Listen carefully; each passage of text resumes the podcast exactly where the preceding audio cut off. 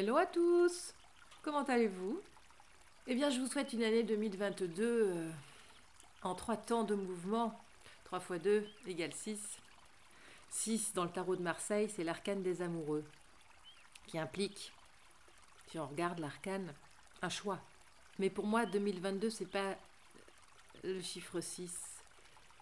2022 vient après 2020, le jugement vient après 2021, le monde.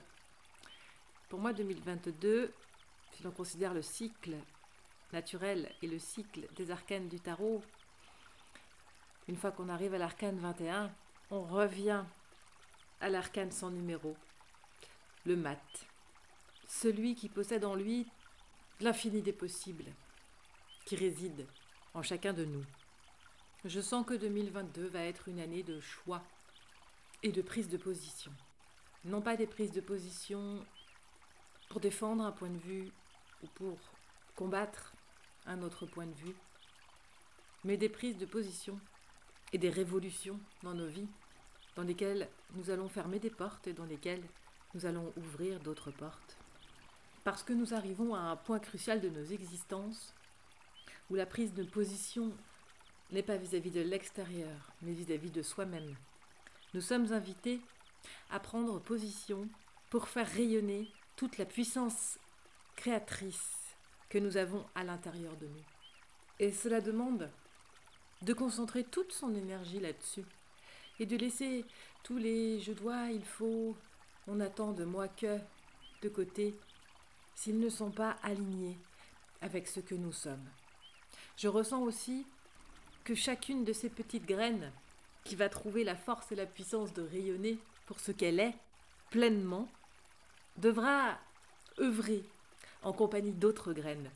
Quelque chose de collectif dans les projets portés et dans la manière dont ils sont portés. Il va falloir slalomer, surfer entre les flaques de boue. Et la plus grande bataille à mener sera celle avec nous-mêmes, car nous sommes maîtres des émotions que nous ressentons en fonction de ce à quoi nous apportons notre attention. Je suis heureuse d'être là en 2022, parce que dans toute crise, il y a de formidables opportunités de transformation, et je dirais même de transmutation. Et je choisis comme arme secrète la joie et l'innocence de l'enfant intérieur. Je démarre cette année en compagnie d'Alice, du magicien d'Oz, de Tomek et de sa rivière à l'envers, et de ses petits parfumeurs. Pourquoi? Pour plusieurs raisons.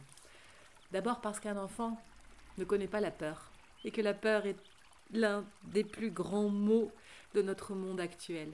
Ensuite, parce qu'un enfant est innocent, non pas dans un côté naïf qui friserait la cécité, mais dans la pureté du cœur.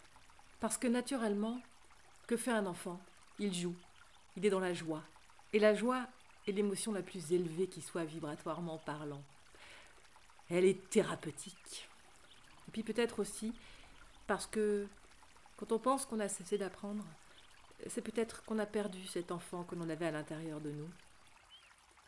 Et puis un autre instrument que je compte également utiliser pour 2022, c'est l'art. Comment définir l'art? Hmm. Pour moi, l'art, c'est la représentation d'une émotion, d'une vibration, d'une sensation, dans un langage qui appartient à l'artiste. Et pour cette année 2022, l'année du lotus qui fleurit dans le chaos. Je rends hommage à Virginie Napo, illustratrice jeunesse de talent, créatrice de cette belle image que je vous partage. Et qui d'entrée nous met dans le bain entre âme d'enfant et création artistique. Bonne année à tous.